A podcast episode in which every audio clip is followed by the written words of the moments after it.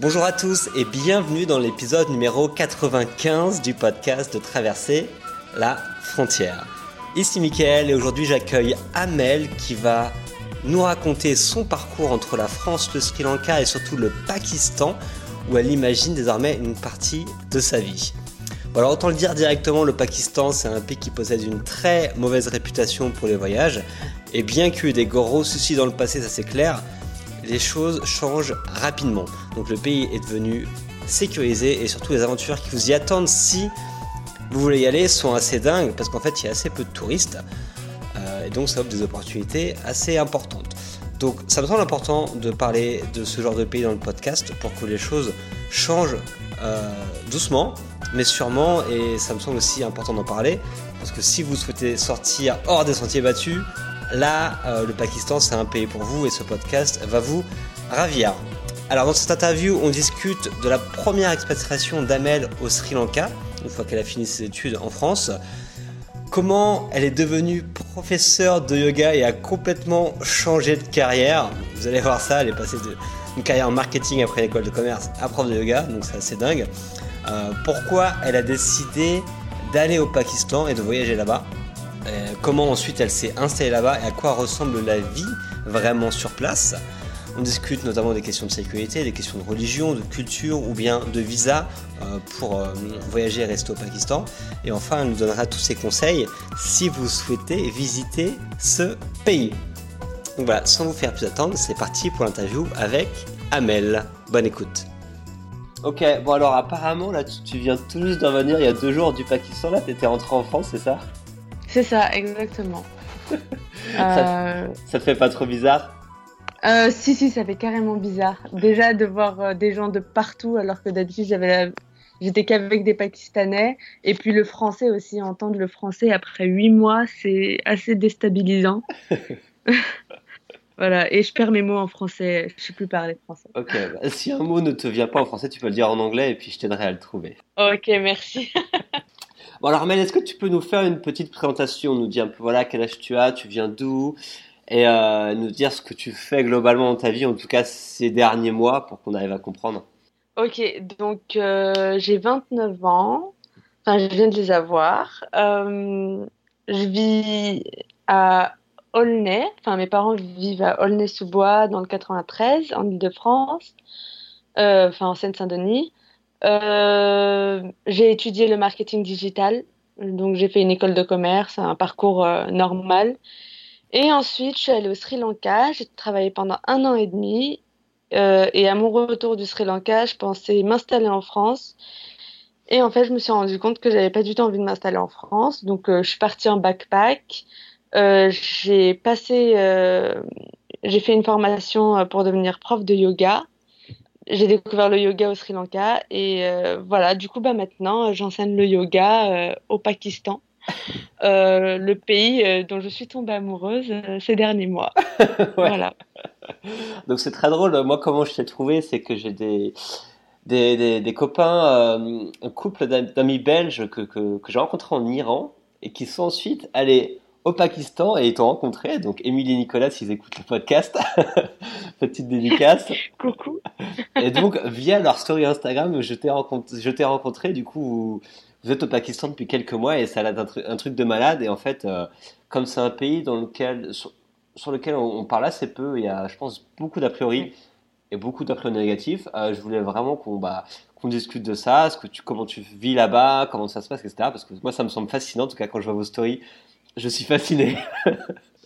ouais, c'est clair que c'est un pays où tout est possible. Clairement, il peut t'arriver des trucs de malade. C'est comme s'il n'y avait pas de loi, que, que la vie n'avait pas de limite. Enfin, nous, on a été récemment avec ben, Émilie et Nicolas, on a été invités euh, à aller avec euh, Pakistan Air Force, donc les militaires euh, skier au nord euh, du Pakistan, dans, dans, les montagnes. Enfin, un truc de fou, un truc auquel on n'aurait jamais eu accès ici en France. Donc, euh, ouais. ouais. il arrive des trucs de, de dingue. Et je recommande le Pakistan. bon, on va y revenir un peu plus longuement. Mais j'aimerais comprendre voilà, comment tu, tu es arrivé. Donc, tu as fait tes études un peu de manière normale. Et après, en fait, comment ça se fait que tu as travaillé au Sri Lanka et t'as pas travaillé en France? Parce que tu m'as dit que tu es parti au Sri Lanka après tes études. Oui, alors euh, moi j'étais pas pendant mes études, j'étais partie au Venezuela, donc j'avais adoré. Euh, D'accord. et ensuite, euh, quand je suis revenue du Venezuela, je devais faire euh, mon, bah, mon master 2. Et je me suis dit, il est hors de question que je reste en France après mon master 2. Donc du coup, bah, j'ai postulé partout dans, dans tous les pays du monde. Euh, et c'est le Sri Lanka qui m'a choisi. Donc euh, je connaissais rien du tout au pays. euh, c'est limite si je savais où c'était sur une carte. Et euh, du coup, ben, on m'a dit, ah, ben, écoutez, vous avez été accepté pour euh, le poste à Colombo. J'ai dit, bon, ben, c'est parti. Euh, je me suis pas trop posé de questions. j'ai accepté le contrat et, et voilà, je suis restée un an et demi à bosser. C'était génial, une super expérience. Et surtout, je remercie le Sri Lanka parce que c'est là-bas que j'ai découvert euh, le yoga. Ouais. Voilà, D'accord. Mm, Mais tu ma voix. ce job-là, tu l'as trouvé comment? Enfin, t'as envoyé des offres à qui? Par quel biais? C'était un VIE ou co- comment Euh, c'était? c- Non, non, c'était un site euh, d'offres d'emploi normal et ils avaient une section euh, offres à l'étranger Mhm. et voilà. Et du coup, j'ai postulé et je l'ai eu. C'était une compagnie française. D'accord. C'était quelle entreprise? C'est un truc connu ou? Euh, My Globe Travel, c'est une agence de voyage euh, franco-sri-lankaise. D'accord. Ok. Et du coup, là-bas, tu, là-bas, tu bossais dans, dans le marketing? Ouais, voilà, j'étais euh, digital marketing spécialiste. Ok. Donc, tout ce qui est. Enfin, je, je m'occupais du site web. D'accord. Voilà. Ok, ça marche. Et du coup, ça, ça t'a plu directement le Sri Lanka ou t'as mis un peu de temps? Euh, non, j'ai mis un peu de temps. C'était un peu un choc culturel parce que j'étais passée du Venezuela au Sri Lanka. Ouais. C'est, euh, l'Amérique latine et l'Asie en général, enfin, c'est diamétralement opposé. Ouais. Donc, euh, c'était un peu difficile, surtout par rapport aux hommes, je pense. Voilà. Mais sinon, après, bon, ben, à force euh, d'y rester, ben, j'ai appris à aimer le pays et voilà, j'ai adoré. D'accord. Ok. Donc un an et demi en tout. Oui, un an et demi, j'adorais mon, mon boulot, j'adorais mes collègues.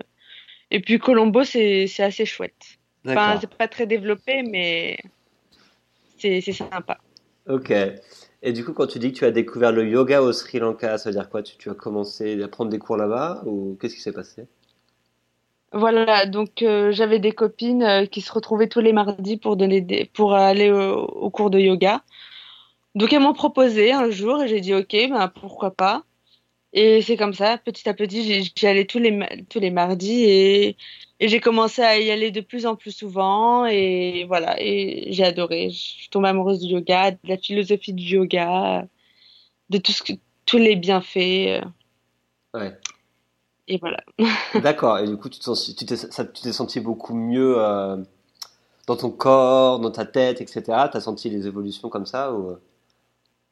Ben en fait, ça ça m'a permis de d'être plus dans le moment présent et de me poser plus de questions essentielles. Euh, qu'est-ce que qu'est-ce que je fais ici? Euh, Enfin, quel sens j'ai envie de donner à ma vie? euh, et puis physiquement, je me sentais beaucoup plus légère, euh, plus mobile, on va dire. J'étais plus à l'aise dans mon corps. Mhm. Euh, ouais, pas mal. Mais c'était surtout euh, euh, mental, le changement. D'accord. J'avais l'impression d'être, euh, de me poser des vraies questions et pas d'être dans le rush tout le temps de la vie, de, de ne plus réfléchir, de juste euh, faire les choses sans prendre conscience que je les fais. D'accord. Voilà, c'est clair. Ok. Euh, c'est cool. C'est cool. Euh, Ouais, ouais. et, et pourquoi tu n'es pas resté au Sri Lanka? Parce que tu m'as dit que tu as resté un an et demi. Pourquoi tu, tu n'es pas resté là-bas ou pourquoi ouais. tu es parti? Euh, je suis partie parce que le Sri Lanka c'est petit et je commençais à faire euh, le tour. En plus, je, je venais de changer de groupe d'amis. Enfin, en voyage, les gens partent au bout d'un moment. Donc, euh, je me suis dit que c'était le moment pour moi de, de partir. Voilà. Et je, je voulais rentrer en France. euh, ça commençait à me manquer et je me suis dit que j'allais m'installer en France, D'accord. Ce qui ne s'est pas passé. Donc, qu'est-ce qui s'est passé quand tu es rentré en France? Bah, je suis restée en France trois mois. pour des petites vacances et ensuite je, je, commençais à voir les photos de mes amis partout dans le monde et j'étais jalouse. Genre, je les enviais trop. Du coup, je me suis dit, mais mais en vrai, j'ai pas du tout envie de rester en France. Du coup, bah, j'ai décidé de faire du backpack. J'ai pris un, un, un job. Euh, j'avais pas envie de retravailler dans le marketing digital, donc euh, j'ai décidé de travailler comme hôtesse d'accueil à mi-temps euh, dans une dans une entreprise parce que j'avais pas du tout envie de en France? de passer toute ma journée. Comment? En France? Oui, oui, en France. Donc, j'ai pris juste un boulot alimentaire, quoi. Uh-huh. Et pour mettre un peu de- d'argent de, côté. Euh, et donc, je travaillais à mi-temps parce que je voulais. euh, en fait, j'avais, je voulais que les journées m'appartiennent et ne pas passer toutes mes journées et donner toute mon énergie à une entreprise euh, pour laquelle j'ai pas envie de travailler ou enfin faire un truc dont j'ai pas envie, quoi. Mhm. Donc au final, au final, j'ai fait ça pendant un an. J'ai mis de l'argent de côté et je suis partie en, en Thaïlande. J'ai commencé mon tour en Thaïlande. D'accord. Et pourquoi, Voilà. pourquoi la Thaïlande? C'était le billet d'avion le moins cher. Et c'était central. C'était central en fait. Du coup, je pouvais choisir après euh, où partir. J'avais Ouais. plus de choix si je changeais d'avis. Ouais, que... Mais je suis, allée, je suis allée en Inde directement. D'accord. Donc, euh, tu- t'es resté en Thaïlande combien de temps? Deux semaines. D'accord. Ok, ouais, c'est pas... Ouais. c'est assez court. Ouais, ça m'a pas plu plus que ça. D'accord. Donc, c'est pas là-bas que t'as appris le yoga ou c'est en Inde je... Non, non, j'ai commencé au... Ah oui, oui, j'ai commencé au Sri Lanka, mais je veux dire, euh, j'ai, pris quelques cours de yoga en Thaïlande. euh, Voilà, parce que, parce que j'avais envie de faire du yoga, mais euh, sinon, je me suis certifiée en Inde. D'accord, ok. Donc, après, t'es allé en Inde. après deux semaines en Ouais, Thaïlande. je suis et- restée trois mois. Trois mois, Mm. d'accord. Où est-ce que tu es allé? Parce que c'est assez énorme, l'Inde. Alors, j'ai fait euh, euh, euh, le nord, donc de Calcutta, Varanasi, Agra, Rishikesh, le Ladakh, le Cachemire et Amritsar. D'accord. Moi qui suis jamais allé, ça Nord. me dit pas grand-chose, mais les gens qui y sont allés, ça leur parlera, je pense. J'ai longé le Népal, quoi. D'accord, donc t'es resté au nord tout le temps. Ouais, ouais. Euh, j'avais envie de, de montagne, D'accord. principalement. D'accord. Et comment Mm. ça s'est passé par comment tu as apprécié ce, ce voyage?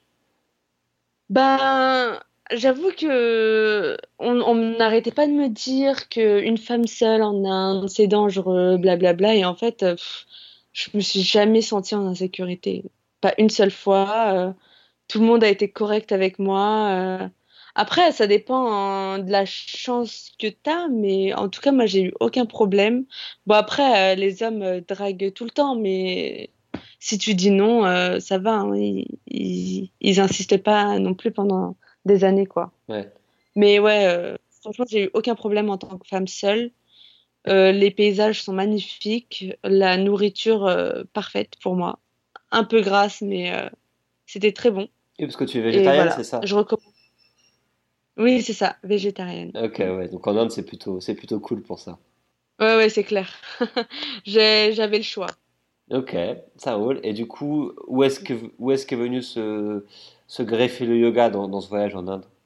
Non, c'était, je l'avais déjà prévu avant, euh, avant de partir. Donc, Ah. je savais que j'allais faire une Inde. Je l'ai prévu, je crois, euh, trois ou quatre mois avant de partir. Euh, donc, j'avais choisi mon école et voilà. Et je savais que je devais être là-bas à, à peu près telle période. D'accord. Et tu peux Mm. nous en dire plus sur où est-ce que tu l'as fait, euh, combien ça a coûté, combien de temps ça a duré, comment ça s'est déroulé, etc. Alors, euh, je l'ai fait à Siddhi Yoga, à Dharamsala, euh, dans l'Himachal Pradesh. Ça a coûté 1050 euros et c'était trois semaines, voire un mois de formation. Mhm. Voilà, en, en multi-style yoga, donc plutôt Hatha Vinyasa. D'accord. Voilà. Ok. Et comment s'est Mm. déroulé cet apprentissage euh, que je, je sais pas comment ça se passe. Euh, donc, euh, bah, on a un planning. Donc, en gros, une journée type, c'est euh, deux heures de yoga, non, une heure de méditation de 6 heures à 7 heures. Ensuite, 7 heures à 9 heures yoga. Ensuite, de euh, 10 heures à 11h30, on avait euh, des cours d'alignement sur les postures de yoga. Ensuite, déjeuner. Ensuite, des cours de philo, des cours d'anatomie. Et ensuite, re-yoga pendant une heure et demie à la fin de la journée. Et voilà. Donc ça, c'était comme ça tous les jours. Et c'était incroyable parce que tu apprends énormément sur toi-même. Euh, tu apprends à connaître ton corps, euh, ses limites, euh, ce qu'il peut faire, et puis prendre confiance en toi aussi. Te, parce que tu évolues tellement en un mois que tu te dis qu'en fait, euh, enfin, t'aurais jamais imaginé pouvoir faire ce genre de posture alors que tu croyais pas du tout. Donc, euh, ouais, c'était. Même ceux qui veulent pas faire du yoga, je recommande totalement les formations. Ouais. C'est un, un, moment magique. Et ça, ça permet vraiment. C'est un confidence boost. Ok. C'est top. D'accord. Et donc, mm. euh, tu, tu, tu, as senti ton, un progrès énorme euh, en termes de, de, de, compétences pour faire du yoga? Oui, oui, c'est clair. Euh, j'ai complètement. Enfin, mon niveau yoga a, a complètement. Enfin, c'est complètement amélioré. Ouais. Ouais, et puis ça donne aussi. Enfin, comment dire On apprend aussi à enseigner. Et puis on apprend aussi toute la philosophie du yoga. euh, On apprend à s'écouter, euh, à respecter le corps, euh, à respecter les autres. Voilà. Ok, c'est cool. Et, euh, Mm. et du coup, tu te sentais en confiance après faire un stage? Ah, Déjà, est-ce que c'était pas trop intensif? Tu as trouvé ça correct au niveau du, de l'intensité justement de ça? Parce que ça a l'air assez, assez gros quand même. Non, c'était correct. Ouais. C'était correct. Ouais, ouais. Euh, euh, à l'intensité, ça allait. Après, je pense qu'il y a des écoles où c'est pire. Euh, l'école où j'ai été, ça, ça a été quoi. Euh, c'était quoi ta question? euh? Et sinon, je veux dire, du coup, après ce stage, tu te sentais apte à enseigner le yoga ou comment tu te sentais? Euh, je suis mitigée par rapport à ça. Je- bah, disons que j'avais les bases et après, euh, fallait juste se lancer. Et dans tous les cas, euh, même si tu, tu enseignes pendant 10 ans, tu peux pas être euh, parfait. Donc en gros, tu es obligé de commencer quelque part. Mhm. Voilà, c'est comme tout job, tu vas forcément faire des erreurs. Et le plus important, c'est d'apprendre euh, de ces erreurs-là et, et d'évoluer. Ouais. Donc je me suis juste lancée, je me- j'ai pas, j'ai pas trop réfléchi. Et euh, voilà. Et j'ai eu de la chance parce que quand j'ai eu mon premier euh, boulot de yoga teacher, donc euh, j'étais entourée avec enfin, d'autres euh, teachers aussi. Et ils m'ont pas mal guidée et, euh, et enfin, c'était sympa quoi. D'accord. C'était un bon premier job. D'accord, ok. Et du coup, tu as, commencé à travailler direct en Inde ou comment tu, comment tu as fait? Ah non, pas du tout. Quand euh, j'ai été diplômée, je devais quitter le territoire indien sept jours après maximum. Ok, Donc, euh, donc je suis partie euh, au Pakistan et j'ai trouvé un boulot directement. ok, donc tu allais directement au Pakistan. Ok, euh, donc la question c'est pourquoi le Pakistan? Donc tu étais en Inde, tu as fait un truc de yoga, donc je pense que tu avais envie d'aller au Pakistan déjà avant, un, ça fait longtemps que tu l'avais en tête ou c'était quoi le processus? Alors pour le Pakistan, euh, donc mes colocs étaient pakistanais au Sri Lanka, Mhm. pendant une période, et ils m'ont trop donné envie d'aller au Pakistan. À l'époque, je disais ah il faut que j'y aille, il faut que j'y aille, il faut que j'y aille, et j'avais pas pu y aller. Donc après, je suis re- retournée en France, j'avais complètement oublié. Et quand j'ai pris la décision de faire ma formation de yoga en Inde, je me suis dit pourquoi pas passer au Pakistan? Ouais, Euh, du coup, j'ai fait mon visa au- à Paris parce qu'il faut le faire euh, de son home country, donc euh, pays de résidence. Donc j'ai demandé mon visa euh, Pakistan euh, avant et je devais entrer dans le territoire six mois après après avoir demandé le visa. Donc j'ai fait, euh, j'ai voyagé pendant deux mois au en Inde. Je suis partie un mois au Pakistan. Euh, j'avais pas du tout prévu de rester travailler au Pakistan. C'était absolument pas le plan. ouais, Sauf que j'ai adoré le pays. C'était complètement fou. Euh, et on n'arrêtait pas de me dire, euh, bah si tu veux rester, euh, enfin reste, il y a pas de souci. Donc je suis retournée en Inde. J'ai fait ma formation de yoga et je suis revenue encore au Pakistan. ok, Euh, bah, entre-temps, j'avais refait mon visa euh, au Pakistan pour avoir, pour pouvoir revenir. vu que j'avais qu'une seule entrée. Mhm. Donc après, je suis revenue et bam, j'ai commencé, j'ai trouvé un boulot euh, directement à Lahore. Et au Pakistan, ils s'en fichent un peu que t'aies pas de visa de travail, quoi. D'accord. Ouais, clairement. Je suis en touriste, mais je travaille au Pakistan. D'accord. Voilà. Et ça, c'était quand, euh, quand tu... Ta deuxième entrée au Pakistan, ou là, tu as commencé à, à te poser là-bas? C'était quelle date? C'était en novembre. Donc j'ai voyagé en septembre. Je suis partie un mois en octobre en Inde Mhm. et je suis revenue en novembre Ok. 2018. Ok. Ça roule. Et euh, c'était quoi tes, tes premiers, euh, tes premières expériences, tes premiers ressentis euh, durant les premières semaines que tu as passées au Pakistan? Ah, mais alors, euh, juste avant de traverser la frontière à Amritsar, j'étais complètement mais euh, terrorisée. J'avais tous les tous, tous les commentaires, toutes les paroles des personnes euh, de mon entourage qui me disaient non, mais pars pas, c'est dangereux, il y a des kidnappings et il y a des gens qui qui envoient de l'acide sur euh, le visage des femmes et blablabla, enfin plein de trucs comme ça.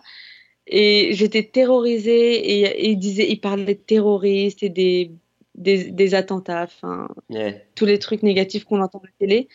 Et je savais pas du tout, j'hésitais à partir et je me suis dit, bon, ben, j'ai le visa, de toute façon, euh, j'y vais, je pars à Lahore. Si je vois que c'est trop dangereux, ben, je retraverse la frontière le lendemain et je reviens en Inde. Ouais. Et en fait, euh, j'ai contacté un, un mec sur Couchsurfing parce que je savais que, enfin, je savais qu'il n'y avait pas trop d'hôtels à, à Lahore, donc je me suis dit que j'allais tenter le Couchsurfing. Et il m'a hébergé chez lui et dès que je l'ai rencontré, j'ai su que que ça, enfin, que ça allait être génial, quoi. Et puis Lahore, c'est vraiment une ville euh, comme une autre. Enfin, il n'y avait aucun problème. euh, les gens étaient tellement gentils avec moi, mais tous. C'est, je me suis dit, ah, c'est sûr que que j'aurais aucun problème ici. J'avais totalement confiance. Et après, ben, j'ai fait Islamabad, j'ai fait tout le nord, donc Peshawar. J'ai un peu longé euh, la, la frontière avec l'Afghanistan, euh, la vallée du Swat, euh, euh, Chitral. Je donne les noms comme ça, mais je sais pas si On regarde, on- euh, les gens connaissent. les gens pourront- Ouais. on, on marquera les noms et on pourra regarder sur une carte. euh, Ouais. Je regarderai aussi, moi. Chitral et Unza euh, au nord. Et voilà. Et, tout ça toute seule. Bon, la majorité du temps, j'étais qu'avec des hommes. Ouais. Mais sinon, les gens étaient tellement gentils. J'étais une vraie princesse, quoi. Euh, non, mais clairement, hein, les gens prenaient tellement soin de moi. Mais c'était, ça demandait énormément d'énergie parce qu'ils me laissaient jamais toute seule. Mais, mais je me suis jamais sentie en insécurité. Après, parfois, j'ai eu des escortes policières, mais ça, euh, ça, c'était pas, enfin, faut le prendre euh, à la légère, quoi. Il n'y a pas besoin de se prendre la tête. euh. Quand tu parles d'escorte policière, c'est dans quel contexte et pourquoi? Ben, quand, plutôt quand j'étais au nord, quand je voulais faire de la randonnée, euh, ouais, ils, ils suivaient quand même pas mal où, où j'allais. D'accord. Donc, euh, parfois, euh, ils voulaient pas me laisser forcément toute seule avec des locaux. Et comme ils connaissaient pas forcément ces locaux qui, que j'avais rencontrés euh, euh, dans les transports ou dans la rue, euh, ils, ils, ils, ils- ils me ramenaient tout le temps une escorte policière pour me protéger au cas où. D'accord. Mais, Mm. mais c'est quelque chose de normal ou c'est parce que tu étais une touriste, ils voulaient te protéger ou... Non, c'est juste parce que je suis touriste. D'accord. Sinon, ils donnent pas ça. D'accord, parce qu'il y avait des vrais risques pour le coup. Non, je pense pas. Ok. Bah, euh, de toute façon, moi, je comprends pas la logique euh, des Pakistanais. Ils disent que c'est complètement sécurisé, mais ils passent quand même une, une escorte policière. Donc, euh, je leur ai demandé 50 millions de fois. euh, en fait, ils ont juste peur que j'ai un problème, mais pas forcément un truc euh, par rapport à un kidnapping ou autre chose, mais juste euh, que, que je me blesse ou un truc comme ça. Ils ont trop peur et ils ont peur de l'incident diplomatique ou des retombées, euh, des mauvaises, enfin des retombées négatives qu'ils pourraient avoir dans la presse. Surtout qu'ils essaient de développer le tourisme. Si euh, ils se disent que oh bah voilà il y a une française, euh, je sais pas moi, qui est morte en train de faire de la randonnée, enfin Ouais.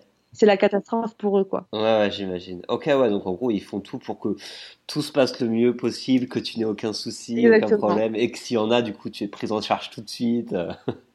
Exactement. Non, non, il n'y a, y a aucun problème. D'accord. Et, puis les Pakistanais, ils prennent tellement soin de toi que t'es vraiment, euh, t'en ressors, mais pourri gâté, quoi. D'accord. Oui, bah c'est, j'avais vécu ça un petit peu aussi en Iran. C'est vrai que ils, prennent les tourismes euh, vraiment comme quelque chose de très positif et ils veulent te faire vivre des, des, expériences sympas, ils veulent t'aider, ils veulent t'accompagner tout le temps. Et c'est vrai que après, ça va être un peu pesant parfois. Euh, en Iran, des fois, il y a un moment où je me dis non, mais laissez-moi juste tout seul, juste deux jours. ouais, ouais, euh, bah oui, c'est pareil, ouais. donc j'imagine que ouais, ça va être similaire. Euh, ok, donc sécurité, mm. est-ce qu'il y a d'autres choses Est-ce qu'il y a des endroits au Pakistan où tu peux pas aller? Je suppose qu'il doit y en avoir quand même ou... Ouais, ouais, il y en a. Il y en a, il faut demander des permis, mais les permis, je pense que ça met un, un peu de temps pour les avoir et c'est pas certain. Donc il y a le Baloutchistan mhm. euh, et le Cachemire. D'accord. Cachemire pakistanais. Euh, et voilà. Et sinon, il y a des endroits où, où je voulais aller faire des treks, mais c'était pas du tout autorisé. Après, bon, bah, c'était vraiment à la frontière avec l'Afghanistan. donc, euh, on sait jamais, c'était pas contrôlé. Et les tribal zones, donc, c'est entre Peshawar et la frontière avec l'Afghanistan. Ce sont des zones qui sont où, où il n'y a aucune euh, police pakistanaise. Le, le, gouvernement ne gère pas du tout euh, ces zones-là. Donc, euh, il n'autorise pas les touristes à partir. Et en termes de sécurité, donc du coup, en termes de tout ce qui va être peut-être lié au, vol ou aux agressions, des choses qui pourraient se passer peut-être plus en ville ou une certaine insécurité comme ça, ça, ça existe ou tu l'as pas ressenti? Ah bah alors pas du tout. Ouais. J'ai jamais ressenti ça. Personne n'en parle. Euh, on m'a jamais dit fais attention à ton sac ou fais attention à, enfin, à ton téléphone. Ouais.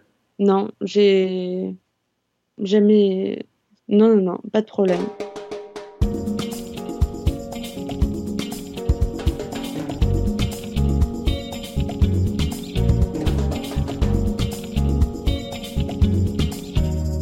Juste en termes de visa, comment on fait si on va aller au Pakistan euh, Comment juste ça se passe Si tu pouvais résumer un peu la situation pour, pour le visa?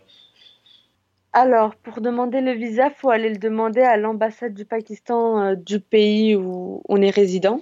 Donc euh, la France pour les Français en général, ou, sauf si les Français sont résidents d'un autre pays. Il faut une, soit une lettre d'invitation d'un Pakistanais avec sa carte d'identité pakistanaise, soit il faut passer par une agence spécialisée qui fournisse euh, des lettres d'invitation. D'accord. Donc euh, un des deux. Après, il y a plusieurs papiers comme euh, enfin les photos, les, la photocopie des billets. Bon, après, si on passe par la frontière terrestre, on peut toujours expliquer qu'on n'a pas de billet d'avion. et voilà, c'est assez simple au final. Ok. Moi, ça a mis une semaine. D'accord, bon. c'est cool alors. Mm. Euh, ok. C'est juste la lettre d'invitation qui peut être un peu relou. D'accord, et comment tu fais pour l'obtenir si tu jamais allé au Pakistan et que tu es en France quoi? Euh, bah moi j'avais mon colloque pakistanais, c'est lui qui m'a fait la lettre d'invitation. Et du coup, bah, pour les autres, il faut passer par une, par une agence. Ouais, ok. Ou, ou, sinon, il y en a qui vont sur Couchsurfing et qui demandent à des hosts euh, pakistanais. D'accord de leur faire la lettre. Euh, et donc, du coup, tu revenais, euh, tu arrivais à Lahore et du coup, tu as commencé en tant que prof de yoga, ce que tu disais. Euh, ouais. Comment tu as trouvé ce job et comment ça s'est passé? Comment tu t'es débrouillé à, enseigner le yoga là-bas à Lahore? Alors, j'ai contacté une, une femme qui avait un, un studio de yoga sur Instagram. Donc, on s'est rencontrés avec d'autres yoga teachers. Euh, c'était super sympa. Et donc, une des yoga teachers m'a dit euh, qu'elle connaissait quelqu'un qui voulait des cours de yoga. Donc, euh, du coup, j'ai rencontré cette autre personne. Et ensuite, j'ai commencé à lui donner des cours en privé à cette personne. Ensuite, elle m'a recommandé à ses copines. Donc, j'ai commencé à donner des cours à ses copines aussi. Et, et donc, on, ils ont un groupe Yoga Teacher Pakistan donc du coup, on m'a ajouté à ce groupe-là et j'ai dit que je cherchais un boulot. Et du coup, euh, il y a une femme qui avait un autre studio de yoga qui m'a proposé d'enseigner aussi dans son studio de yoga. Donc voilà, tout s'est fait euh, très facilement. D'accord. Et tu étais rémunéré, euh, Après, je sais que ça va être compliqué par rapport au niveau de la coût de la vie, mais combien tu étais payé pour enseigner le yoga? Et qu'est-ce que c'est relativement par rapport au coût de la vie sur place?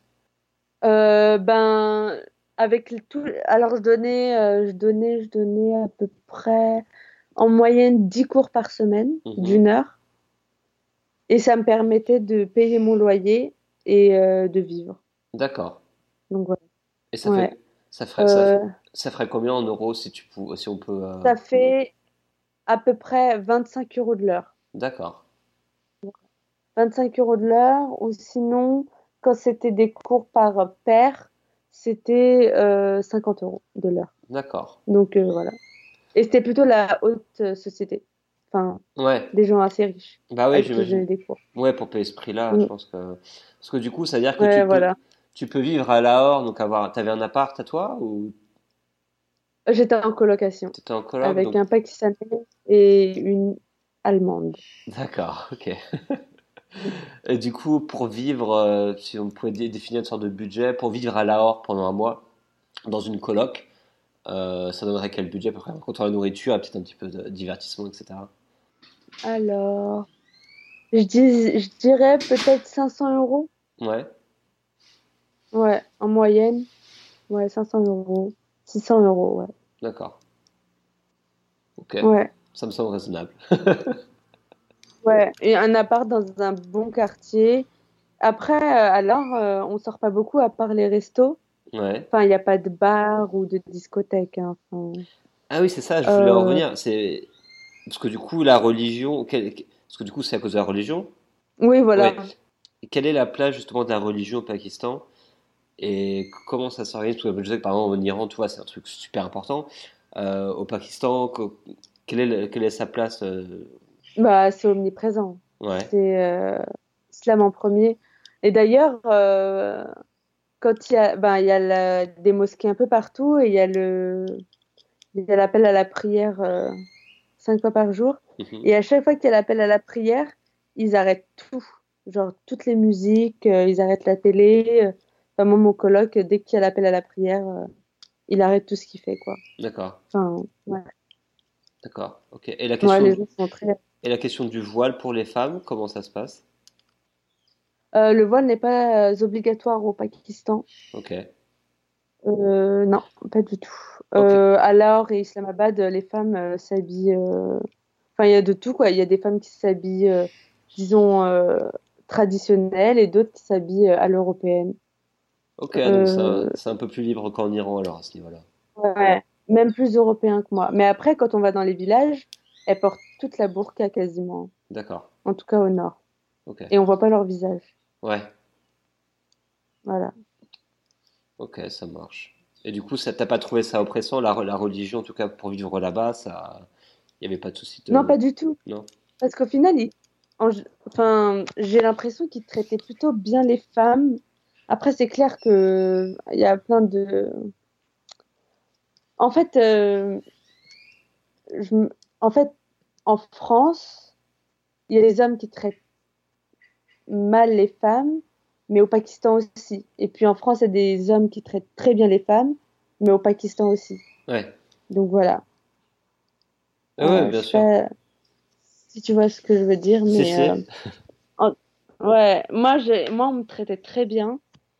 Après, les hommes, euh, ils se comportaient avec moi euh, différemment. Enfin, Mhm. dans le sens où, où ils vont jamais me faire la bise. Soit ils me disent bonjour, ils me serrent la main, soit ils me disent bonjour de loin. Ils me font un signe de la tête. Ils vont jamais me toucher. Ouais, Euh, ouais, ils gardaient leur distance quand même pas mal, donc par signe de respect. Après, on l'interprète comme on veut. Il y a des gens qui vont dire ah, je suis pas égal à l'homme, blabla. Il y a des gens qui vont penser que c'est un signe de respect. Donc, euh, c'est ce que je pense moi. d'accord. Voilà. Ok, Mais en général, ils plutôt bien les femmes. Donc, euh, ok. Et, et à quoi ressemble du coup ta, vie au Pakistan? Parce que, je, enfin, comment, comment ça se passe? Comment tu vis là-bas? Et est-ce que tu vois beaucoup de différences entre euh, vivre en France, vivre au Pakistan, vivre au Sri Lanka, vivre au Pakistan? Quelles sont un peu toutes les spécificités que tu as pu, que tu pu voir? Euh, alors par rapport au Pakistan, par rapport au Sri Lanka et en France, les gens sont enfin 20 millions de fois plus accueillants. Euh, et puis, comme je disais, tout est possible. Donc, euh, si tu connais les bonnes personnes, tu peux arriver à tes fins assez facilement, euh, notamment pour le visa. Enfin, si je connais quelqu'un dans les bureaux, il peut me faire mon visa en quelques jours, quoi, Ouais, sans payer trop cher. d'accord. Donc, voilà. Ouais, ouais, c'est assez spécial. Sinon, euh, ma vie au Sri Lanka, euh, je travaille. Genre, j'ai genre en moyenne 10 cours par semaine. Et généralement, je me prends euh, une semaine, 10 jours par mois euh, pour voyager en fonction euh, des opportunités que j'ai. Voilà, donc je suis partie à Malam Jaba dans la vallée du Swat pour un festival de neige. J'ai fait, j'ai fait Naltar Valley dans le Gilgit-Baltistan au nord pendant une semaine aussi avec euh, la Pakistan Air Force. Euh, voilà, donc euh, je fais pas mal de petits voyages et je vais à Islamabad souvent parce que c'est vraiment une, une ville euh, qui m'a surprise. Il y a, enfin, c'est propre, il n'y a pas de tuk-tuk, c'est vert, c'est entouré par la montagne. Ah oui? Les gens sont si ouais ouais c'est trop beau euh, Islamabad. Apparemment c'est une des villes, une des capitales les plus belles au monde. Ah, dingue, Euh, Quand tu entends ce nom-là, tu, tu, tu, tu penses pas à ça. Enfin, tu vois, même moi, là, tu me le dis, je me dis, ah, ok, mais moi, je suis surpris euh, que tu me dises Ah mais ça. moi j'étais complètement surprise. Hein. C'est il n'y a pas beaucoup de trafic. euh, Il y a un million d'habitants à Islamabad. D'accord. Et Lahore? Euh, à Lahore ils sont genre à 15 millions Ah d'habitants, oui, un truc comme ça. Ouais ouais d'accord. entre 10 et 15 un truc comme ça. Ils D'accord. sont pas très sûrs. D'accord. Et du coup, à Lahore, c'est beaucoup plus bordélique ou euh, Ah bah, il y a des tuk-tuk, le trafic est infernal. euh. Lahore, c'est immense, c'est immense. Mais D'accord. c'est une ville, c'est la ville culturelle du Pakistan. Uhum. Voilà. Ok. Islamabad, c'est une ville- capitale qui a été euh, créée spécialement pour euh, devenir la capitale. Ouais, d'accord. Comme, Elle a été créée en 1975 à peu près, 76. Je sais plus exactement. Ouais, d'accord. Un, un équivalent d'un Brasilia au Brésil où ils ont vraiment créé la capitale de toutes pièces et, euh, et tout est propre, bien ordonné, etc. avec les- ouais. Voilà.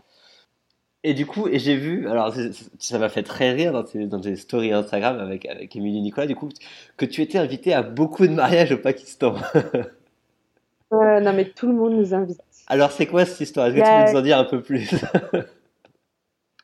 Euh, bah, au Pakistan, comme dans beaucoup de pays, ils adorent les blancs, Ouais. les westerns, les étrangers. Mhm. Donc, euh, et, et puis les gens, ils, il faut qu'ils nous invitent, quoi. Euh, les Pakistanais, ils sont très, très accueillants, très chaleureux. Euh, ils adorent quand on parle en bien de leur pays. Ils veulent nous faire découvrir le maximum de choses.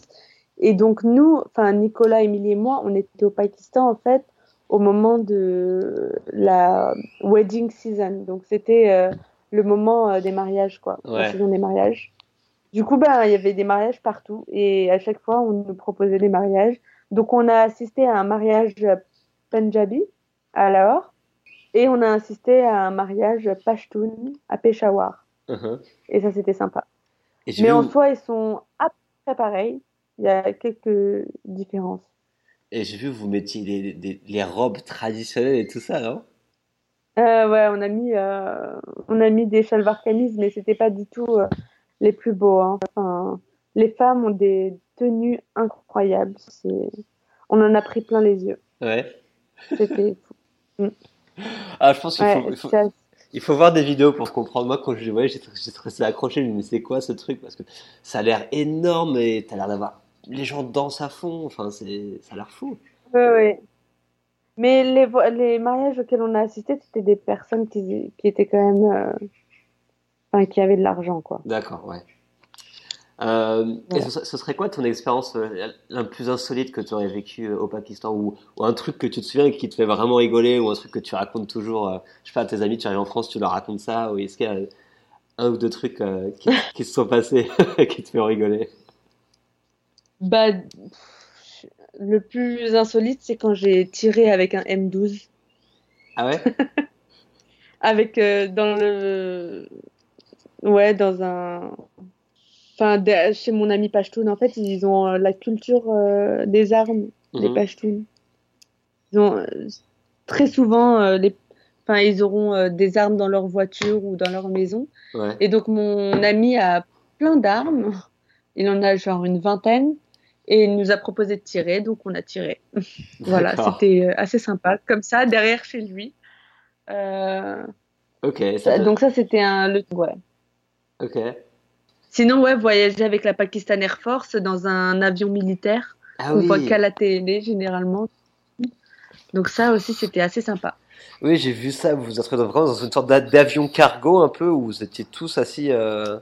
Ouais, exactement. Exactement. C'était ça. Et le but, c'était quoi? C'était complètement C'était participer à une compétition de ski, c'est ça ou...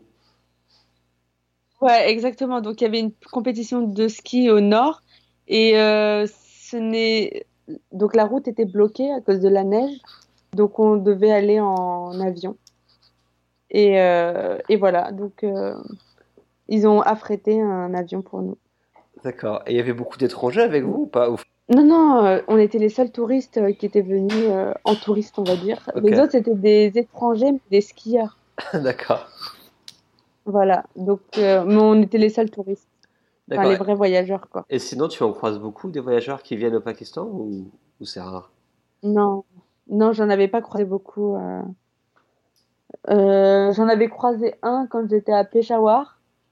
On a fait un bout de route ensemble, mais je me suis très vite rendu compte qu'il y avait des gens qui, même s'ils avaient voyagé pendant longtemps, ils, ils se comportaient très mal avec les locaux, quoi. Et bon, bref, dû à une divergence de valeurs, j'ai décidé de me séparer de, de lui. Et euh, c'était très très bien. Donc voilà. Mais non, on n'en rencontre pas beaucoup. D'accord. Et à contrario, est-ce qu'il y a des choses plutôt qui te déplaisent au Pakistan Ou est-ce qu'il y a des côtés négatifs? Parce que tu dépeins ça de façon vraiment positive, mais est-ce qu'il y a des, des penchants négatifs à vivre là-bas? Ben, en tant que femme seule, on va dire que les hommes euh, peuvent être un peu. Euh, ben, en soi, les hommes, euh, c'est pas. C'est juste que avoir des demandes en mariage tout le temps, tout le temps, tout le temps, par, par 50 millions d'hommes, au bout d'un moment, ça peut être agaçant et fatigant. Ouais. En fait, les, les hommes, quand ils viennent nous parler, en tout cas moi, on ne sait jamais s'ils veulent vraiment nous aider ou s'ils veulent quelque chose d'autre. Voilà. Comme se marier avec toi. Exactement. ce qui n'était pas mon, enfin, ce qui n'est pas mon but euh, à l'heure actuelle. Donc euh, voilà. C'est vrai que ça me donne parfois envie d'être un homme, mais euh, du coup on apprend à dire non et à, mettre des, enfin, des limites plus rapidement, quoi, pour ne pas les laisser penser quoi que ce soit. Mais de toute façon, hein, peu importe ce qu'on fasse, euh, tant qu'on est une femme et qu'on est étrangère, euh, ils vont quand même tenter. D'accord. Mm. Et, euh, et s'il y a des gens qui, bah, qui envisagent du coup d'aller faire un voyage au Pakistan, donc quel conseil tu pourrais leur donner avant qu'ils arrivent sur place? Qu'est-ce que tu leur dirais? Bah déjà d'arriver avec un open mind, oublier tout ce qu'on a pu entendre sur le Pakistan, être prêt à, accueillir des expériences incroyables. Et, euh, et aussi, le Pakistan, c'est pas du tout un, un, voyage comme on pourrait aller en Indonésie ou autre. Quoi. Enfin, faut être prêt à ce que les Pakistanais envahissent ton, ton environnement et, juste se laisser guider, quoi. Voilà. Et ne pas avoir peur. D'accord. Tout se passera bien. Et des recommandations d'endroits à voir, du coup, euh, dans le pays? Ou de choses à faire ben, Moi, j'ai, j'ai, vu principalement le nord. Euh, il y a pas mal de randonnées dans le nord, euh, à Unza, dans le Gilgit-Baltistan. Euh, et puis aussi, je recommande complètement la frontière. donc, il y a la frontière avec la Chine, le Kunjera Pass, qui est sympa. Et aussi la visite des Kalash qui vivent dans les Kalash Valley, tout au nord, vers Chitral.